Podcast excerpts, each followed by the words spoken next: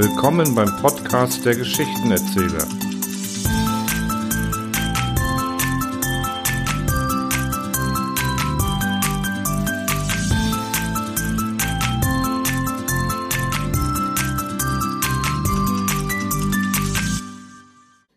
Ion Tichy, die 18. Reise.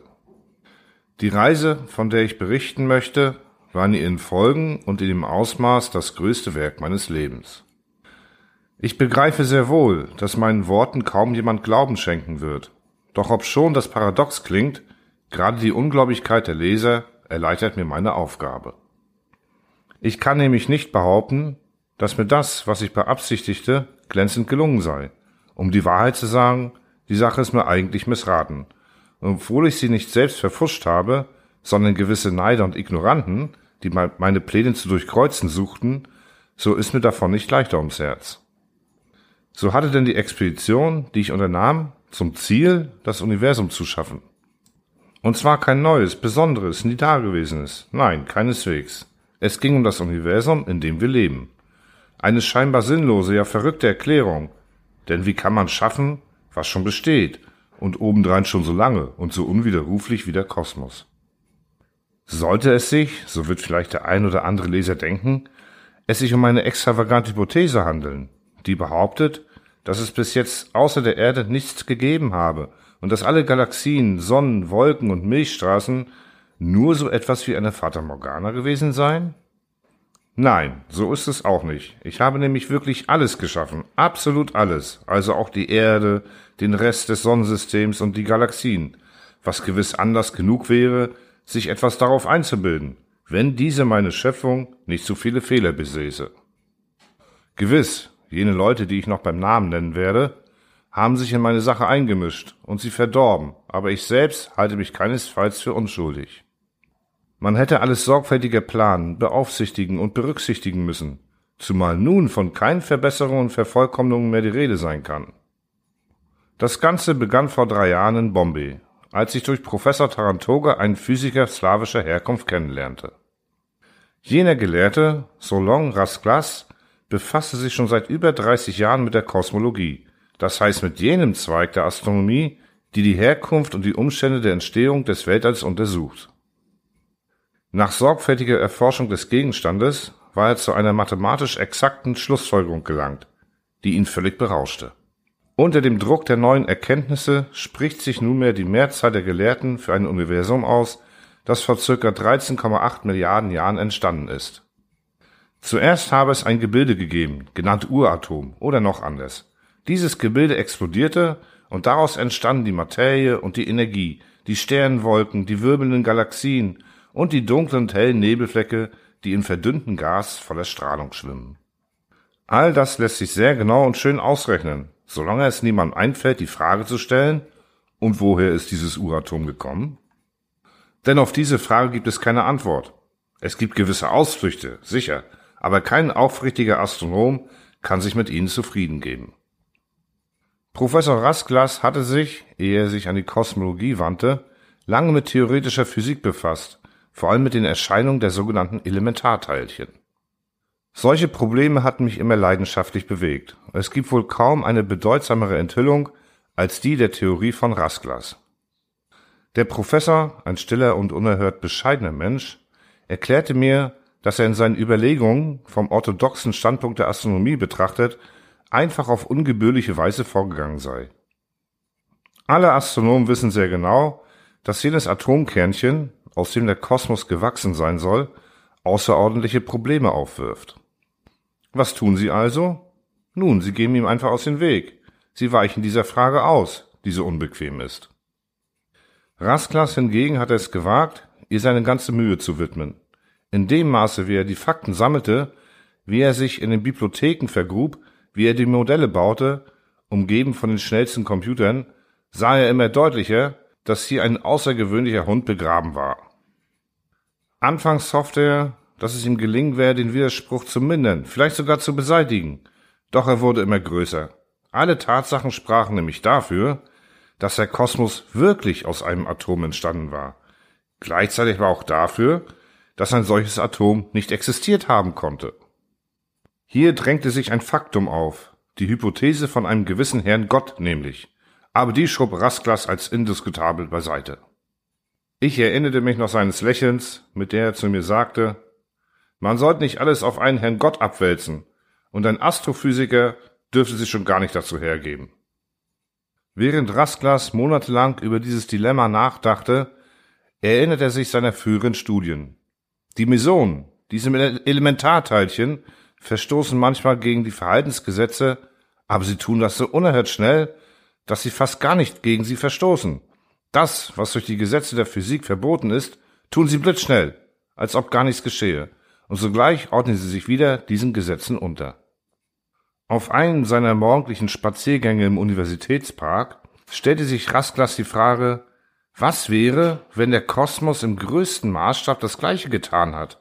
Wenn die Mesonen sich in einem Sekundenbruchteil, der so winzig ist, dass eine ganze Sekunde dagegen wie eine Ewigkeit wirkt, so verhalten können, da müsste sich der Kosmos bei seinen Ausmaßen eben entsprechend länger auf jene verbotene Weise verhalten. Zum Beispiel Milliarden von Jahren. Er entstand somit, obwohl er im Grunde nicht entstehen konnte, weil er nichts hatte, woraus er hätte entstehen können, und dennoch ist er da. Der Kosmos ist demnach eine verbotene Fluktuation. Er verkörpert eine Augenblickslaune, eine momentane Abweichung vom richtigen Verhalten, wobei man berücksichtigen muss, dass dieser Augenblick und dieser Moment monumentale Ausmaße besitze. Das Weltall ist eine solche Abweichung von den Gesetzen der Physik, wie es im kleinsten Maßstab das Meson ist. Rasklas machte sich unverzüglich an die Berechnung, um festzustellen, wann das fatale Ende eintreten würde, das heißt, wann die Materie, die Sonne, die Sterne, die Planeten, also auch wir und die samte Erde wie weggeblasen im Nichts umkommen werden. Er überzeugte sich jedoch, dass er dies nicht vorhersehen könne. Natürlich nicht, da es sich doch um eine Laune, das heißt um eine Abweichung von den Ordnungen der Gesetze handelt. Eben zu jener Zeit lernte ich den Professor kennen und verbrachte lange Wochen in Gesprächen mit ihm, bei dem er mich zunächst in den Kern seiner Entdeckungen einweihte und mir später ein Partner bei der Suche nach Rettung war. Ach, dachte ich, während ich mit flammendem Kopf und Verzweiflung im Herzen ins Hotel zurückkehrte, wenn es doch möglich wäre, für einen Sekundenbruchteil dort zu sein, dort vor Milliarden von Jahren, dann brauchte man nur ein einziges Atom im Vakuum unterzubringen, und daraus könnte, wie aus einem gesteckten Korn der Kosmos schlüpfen, nunmehr völlig legal, den Gesetzen der Physik, dem Grundsatz der Erhaltung der Materie und der Energie entsprechend. Doch wie könnte man dorthin gelangen? Als ich dem Professor von dieser Idee erzählte, lächelte er melancholisch und erklärte mir, das Weltall könne nicht aus einem gewöhnlichen Atom entstehen, denn der Keim des Kosmos müsse die ganze Energie all der Umgestaltung und Wirkung enthalten, die sich bis zu metagalaktischen Abgründen aufgelöst haben. Obwohl ich meinen Fehler begriff, erwog ich das Problem weiter, bis ich eines Nachmittags, ich rieb mir gerade die Beine mit Öl ein, die von Mückenstichen geschwollen waren, in der Erinnerung in die früheren Jahre zurückwanderte, da ich, durch den kugelförmigen Haufen der Jagdhunde fliegend, mangels besserer Beschäftigung Bücher über theoretische Physik gelesen habe. Besonders eifrig studierte ich damals einen Band, der sich mit den Elementarteilchen befasste. Und ich erinnerte mich der Hypothese von Feynman, dass es Teilchen gebe, die sich gegen den Strich des Zeitflusses bewegen. Ich fragte mich, während ich die Füße in einer Schüssel wusch, was geschehen würde, wenn man so ein Teilchen nehme und beschleunigte, und zwar so beschleunigte, dass es rückwärts in der Zeit immer schneller und schneller raste. Könnte man ihm da nicht einen so gewaltigen Impuls verleihen, dass es über den Anfang der kosmischen Zeit hinausschösse, bis zu jener Stelle im Kalender, an der es noch nichts gab? Könnte da nicht aus diesem Teilchen das Weltall entstehen? So wie ich war, barfuß mit triefend nassen Beinen, rannte ich zum Professor. Er begriff sogleich die Größe meiner Idee und ging ohne ein überflüssiges Wort an die Berechnung. Resultat? Die Sache war möglich. Das Teilchen, das sich gegen den Strom der Zeit bewegte, würde, so wie die Kalkulation bewies, immer größere Energien aufnehmen, und wenn es über den Anfang des Weltalls hinausflöge, würde die ihm angesammelte Macht es sprengen und bei dieser Explosion würde dieses Teilchen genau über den Vorrat verfügen, der die Schuld begleichen könnte. Jetzt brauchte man nur noch an die praktische Seite der Unternehmung zu denken, die unsere Welt legalisieren, also einfach erschaffen sollte. Gemeinsam mit Professor Rasglas legte ich den ganzen Sommer über und einen erheblichen Teil des Herbst hindurch die Parameter fest, das heißt die Merkmale und die Eigenschaften, die aus dem Teilchen, dem kosmischen Kern, schlüpfen sollten. Vielleicht wäre es richtiger, ihn, diesen Kern, Schöpfungsladung zu nennen, denn die technische Seite der Erschaffung der Welt sah so aus, dass wir als Kanone, die den Anfang der Zeit aufs Korn nahm, das entsprechend umgearbeitete riesige Synchrophasotron der Universität wählten. Seine ganze Energie in richtiger Weise konzentriert, sollte am 20. Oktober freigesetzt werden.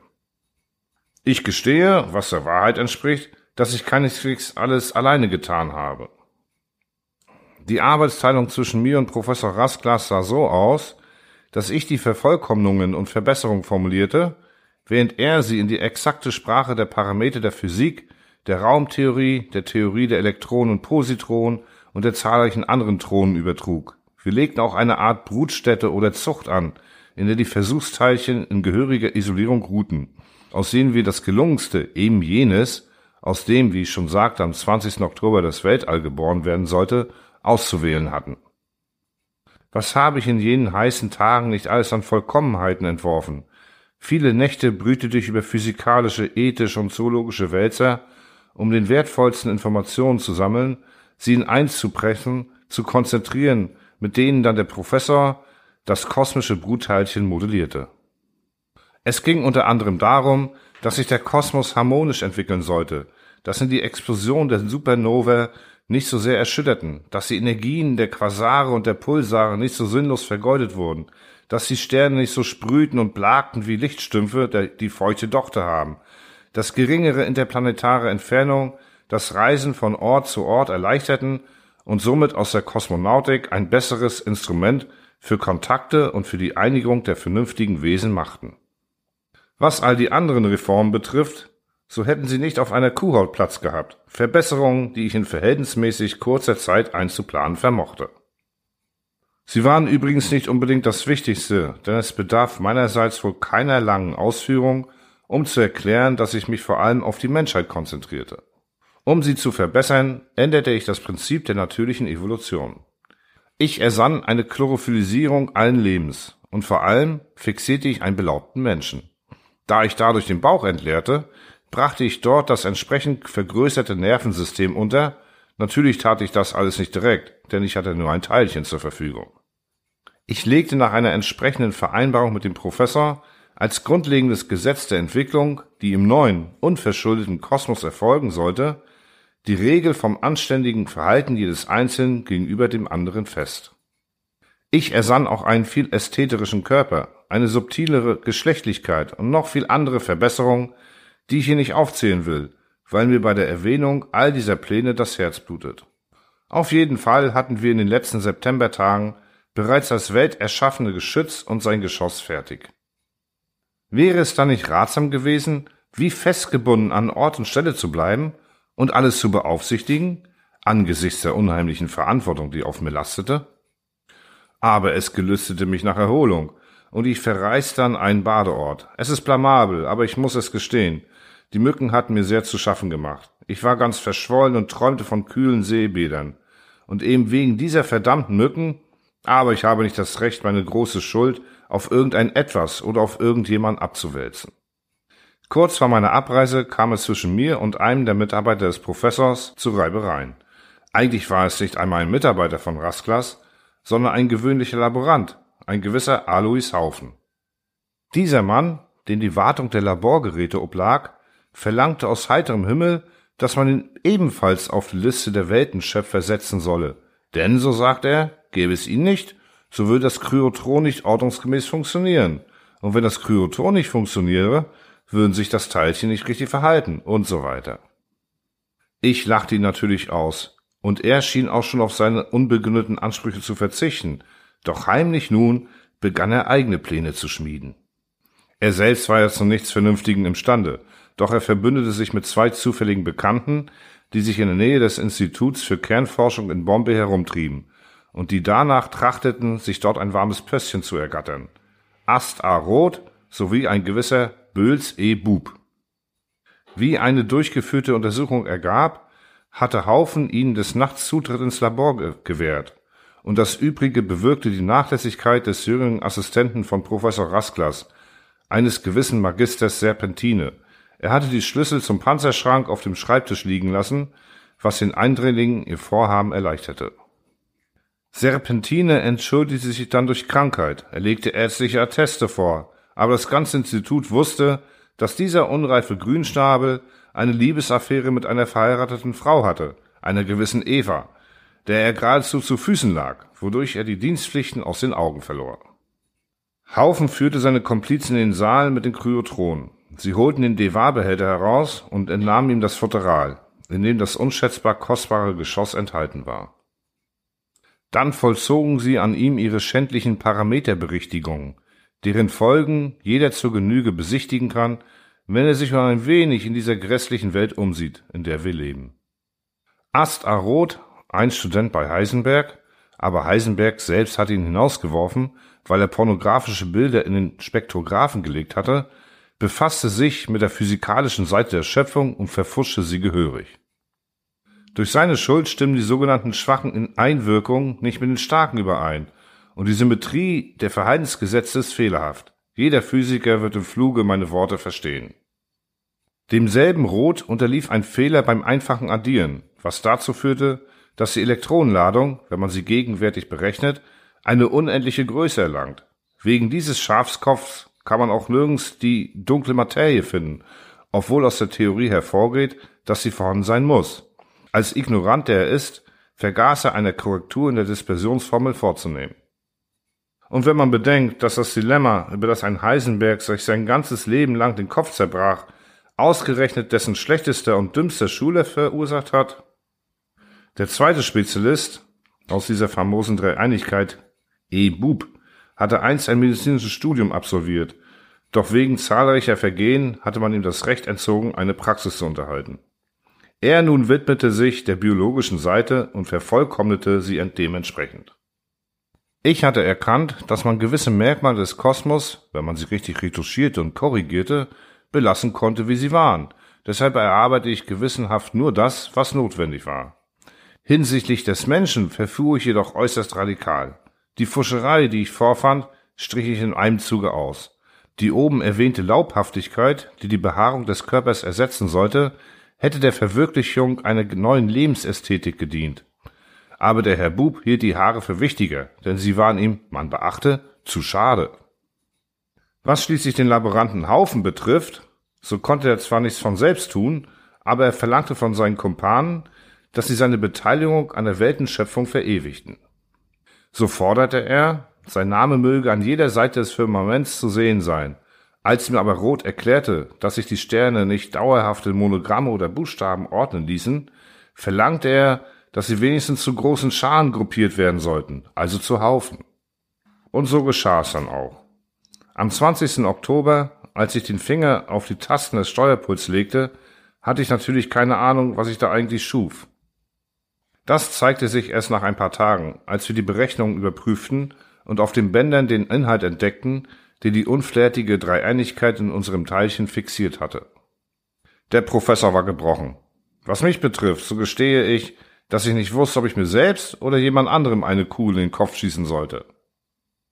Professor Tarantoga sagte mir etwa ein halbes Jahr später, dass die drei Eindringlinge in der Schöpfung eine Rolle gespielt hätten, wie man sie in den Religionen dem Satan zuschreibt.